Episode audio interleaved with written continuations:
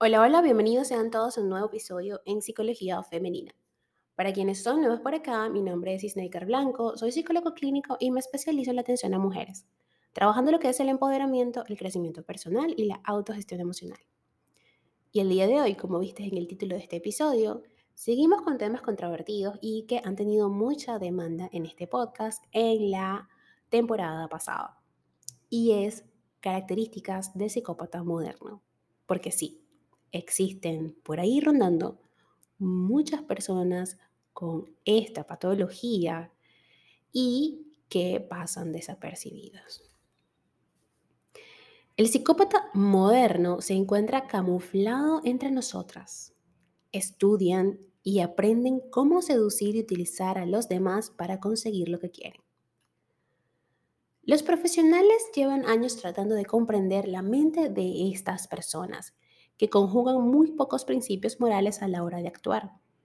Así, en la actualidad, las características del psicópata moderno son puntos claves de interés.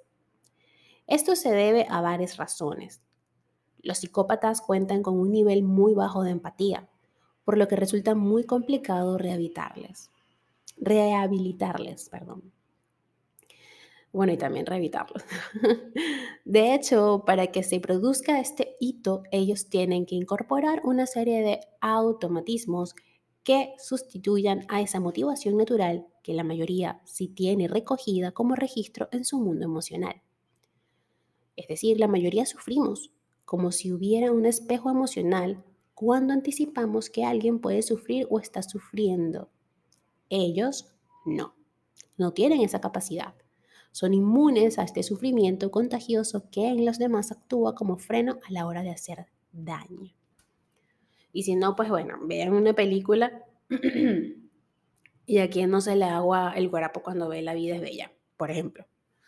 ¿No? Eso es la empatía. O sea, poder empatizar con alguien que sabes que fue quizá una historia real porque sí, quizás hubo personas que sufrieron, que pasaron por esto, ¿ok? Ahí lo colocan como una película, pero yo, yo no puedo, yo la vi una sola vez y ya. O quien no podría empatizar, empatizar al ver las noticias, a encender su televisión y ver lo que está sucediendo en Ucrania y ver cómo estas familias tienen esta cara de sufrimiento. Estas personas no pueden empatizar con estos hechos. Hace tiempo ya que la figura de psicópata se ha dejado de asociar con el asesino en serie. En la sociedad moderna, donde la mayor parte de las agresiones provienen de círculos cercanos y apuntan a la integridad psíquica, los psicópatas también han sabido adaptarse. Por eso, en este espacio, te traigo las características más típicas de estas personas actualizadas, así que no te lo pierdas. A ver, psicópata o sociópata. Vamos a poner orden en el asunto. Es fácil encontrar que estos dos términos se usan de forma indistinta en el lenguaje cotidiano. Esto se debe a que el efecto que producen en los demás, así como el daño que ocasionan, es similar en ambos casos. De hecho, psicópata y sociópata tienen en común una serie de características como la falta de empatía y de remordimiento así como también el desprecio por las leyes y la explotación de sus semejantes para sus propios fines. Ambos tienen una naturaleza engañosa y manipuladora. Sin embargo, se sabe que los sociópatas suelen tener un temperamento menos estable a nivel emocional, son más erráticos que los psicópatas, menos pacientes y no planifican tan al detalle sus acciones como ellos. Es decir, The Joker es un sociópata. ¿Ok? Por ejemplo, es una persona muy volátil. O sea, el sociópata es una persona muy volátil, ¿vale? En el mundo y en cargos muy importantes y de poder hay muchos sociópatas. Aún así, ambos trastornos parecen mostrar una línea común de conducta y muchos expertos se cuestionan si no sería mejor colocarlos en un continuo en vez de en posiciones diferenciadas. Dicho esto, puede parecer que resulta fácil identificar a un psicópata. Gente sin escrúpulos, explotadora, parásita. Sin embargo, ¿Es así realmente? Seguramente si hablas con cualquiera que haya sido víctima de una de estas personas, te diga que le costó tiempo darse cuenta de ello. ¿Pero a qué se debe esto? Sobre todo a la gran capacidad de adaptación que tienen este perfil. Se trata de personas que estudian y aprenden al detalle cómo seducir y utilizar a los demás y sobre todo cómo salir indemne de las consecuencias. Además, en los tiempos que vivimos, y al menos en la sociedad occidental, se promueven estilos de vida, de relación y de trabajo que favorecen los comportamientos psicopáticos. Por eso es importante que conozcas las características del psicópata moderno que tienes a, o que te dejaré, mejor dicho, a continuación. Primero que nada de la falta de empatía, como te dije en un principio. Este es el rasgo más llamativo y conocido de esta alteración. De hecho, los estudios neuropsicológicos lo confirman. Los psicópatas tienen menor número de células en su corteza prefrontal, región donde se alojan funciones superiores como la capacidad de comprensión de las emociones ajenas, la emisión de juicios o la capacidad de desarrollar principios de conducta. Por tanto, los comportamientos afectivos y sociales derivados de estos procesos están ausentes en los psicópatas. El resultado es una falta de humanidad y las transgresiones constantes sobre el bienestar ajeno. Otra característica es el rango limitado de emociones. El psicópata moderno tiene un temperamento frío e insensible. Tiene un rasgo limitado de emociones y no es capaz de manifestarlas de forma convincente, pues les falta el elemento neurológico de conexión con los demás. Los psicópatas son descritos a menudo como personas de corazón helado. Tercera característica es la ausencia de moralidad.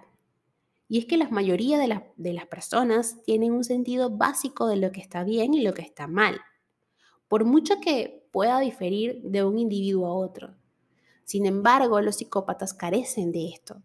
Para ellos, la ley del más fuerte es la que prima, ya que suele ser la más efectiva y directa a la hora de lograr objetivos. Su falta de empatía interacciona con eso haciendo más propenso al psicópata a cometer abusos y actos delictivos. Los psicópatas ven las normas y las consideraciones humanas como debilidades. Cuarta característica, mentira y manipulación. Puesto que no tienen escrúpulos a la hora de buscar poder y control sobre los demás, la mentira y la manipulación son características del psicópata moderno, muy conocidas niegan evidencias sólidas con desprecio y de forma automática, buscando siempre distorsionar la realidad en aras de sus intereses. Algunas de las técnicas más utilizadas, además de las mentiras, las promesas falsas, la luz de gas o culpar a la víctima. Luz de gas es el conocido gaslighting. Quinta característica, y ojo con esto, narcisismo. La mayoría de los psicópatas poseen rasgos narcisistas como la idea de superioridad, la presunción o sentirse en derecho de tomar acciones que perjudiquen a otros. Dicho en otras palabras, siguen la filosofía de que aquellos que sufren es porque quieren, así que se lo merecen. Sexta característica, acoso psicológico. El psicópata moderno lleva a cabo estrategias de control y manipulación psicológica para conseguir lo que desea de los demás. Una vez se desvinculó la figura del psicópata de la del asesino despiadado. Se cayó en la cuenta de que la mayoría de los abusos que realizan estas personas son en el ámbito psicológico y emocional. Así, son expertos en controlar a los demás a través de la degradación de sus identidades. Es significativo cómo en lugar de realzar los defectos de su víctima, se esmeran en atacar todos sus puntos fuertes. De esta manera, la víctima se ve anulada y acaba por dudar de su propia identidad y propósito. Séptima característica, falta de arrepentimiento y victimización egoísta. Al final, construir una vida de mentiras y manipulación lleva a momentos en los que los psicópatas quedan descubiertos. En esos momentos, las estrategias más utilizadas son hacer escalar el conflicto o hacerse las víctimas. Lo más habitual es que inventen una historia que les coloque como víctimas verdaderas del conflicto. La pareja violenta dirá que le provocan constantemente. El jefe acosador argumentará que es el objeto de una campaña de difamación. Nunca son los culpables y cuando reconocen haber cometido actos inmorales es solo para justificarlos atacando a otro. Octavo y última característica, octava, mejor dicho, y última característica, encanto superficial. Quizá el rasgo más distintivo de los psicópatas es su encanto. Son personas aparentemente sociables, que caen bien a todo el mundo. Sin embargo, es fácil desenmarcarlos o desenmascararlos cuando se establece una relación algo más profunda con ellos. En una relación de pareja, por ejemplo, en algún momento se comienzan a notar incongruencias.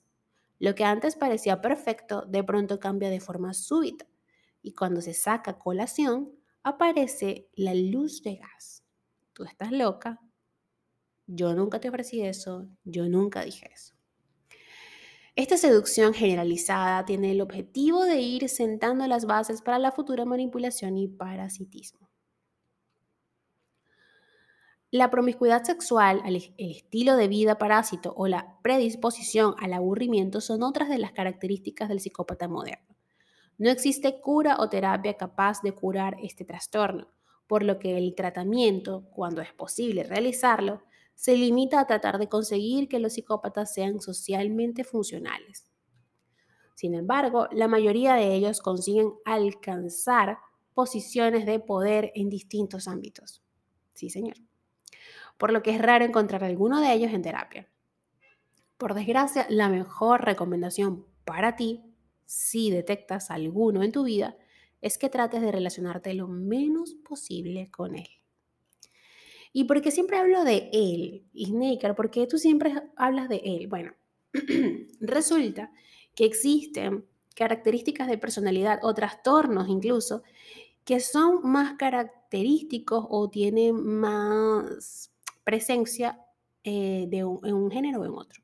Es decir, cuando yo realicé mis prácticas en la universidad, que entre ambos pabellones, tanto el femenino como el masculino, me di cuenta que había una gran diferenciación en los trastornos presentes de este psiquiátrico. En el psiquiátrico o en el pabellón femenino, los trastornos de estas mujeres que estaban allí tenían que ver más con el ánimo. Y por supuesto había también trastornos de esquizofrenia, pero había bipolaridad, había trastornos de personalidad un poco más profundos y tenían que ver mucho con el ánimo. ¿Ok? En el pabellón de los hombres, los trastornos eran más específicos. ¿Ok? Delirios de grandeza, que pudiera entrar en la parte de narcisismo, trastorno narcisista de la personalidad, no rasgos, sino trastorno como tal, psicopatía, sociopatía, o incluso eh, también estaba presente la esquizofrenia, ¿ok? O sea, esto, querámoslo admitir o no, es así. Biológicamente, nosotros somos muy diferentes y por supuesto nuestros mecanismos funcionan de manera diferente, incluso en la enfermedad. Por eso es que siempre les digo, bueno, no es que no haya mujeres psicópatas, claro que las hay, por supuesto, pero eh, la prevalencia es mucho más del lado masculino. Recuerden que el hombre necesita poder. Mientras más sé, mientras más es poder. Y bueno, si vemos, si sacamos cuenta, pues que sí las hay, hay mujeres en posiciones de poder, pero ¿cuántas? En comparación. ¿Sí? Lo que buscamos las mujeres es otra cosa. No es lo mismo que busca el hombre. Pero bueno, por eso es que siempre les digo él, porque estos son trastornos que la mayoría de las veces se encuentra presente en lo masculino. Hasta acá el episodio de hoy, que estuvo, se alargó un poco, pero me pareció un tema a propósito del mes de la mujer, porque sí, es el mes, los años, todo, pero bueno, vamos a agarrarnos el mes completico para celebrar, para conmemorar. Eh, pues bueno, me parece prudente hablar de estos temas y dejarles estas cositas por acá. Espero que sea de provecho este episodio, les envío un fuerte abrazo y como de costumbre, el cierre de este podcast, las invito a seguirme a través de mis redes sociales, en Instagram, Twitter, Clubhouse y Twitch como Plenitud 11, en Facebook como Snaker Blanco y en TikTok como Snaker Blanco Psicóloga.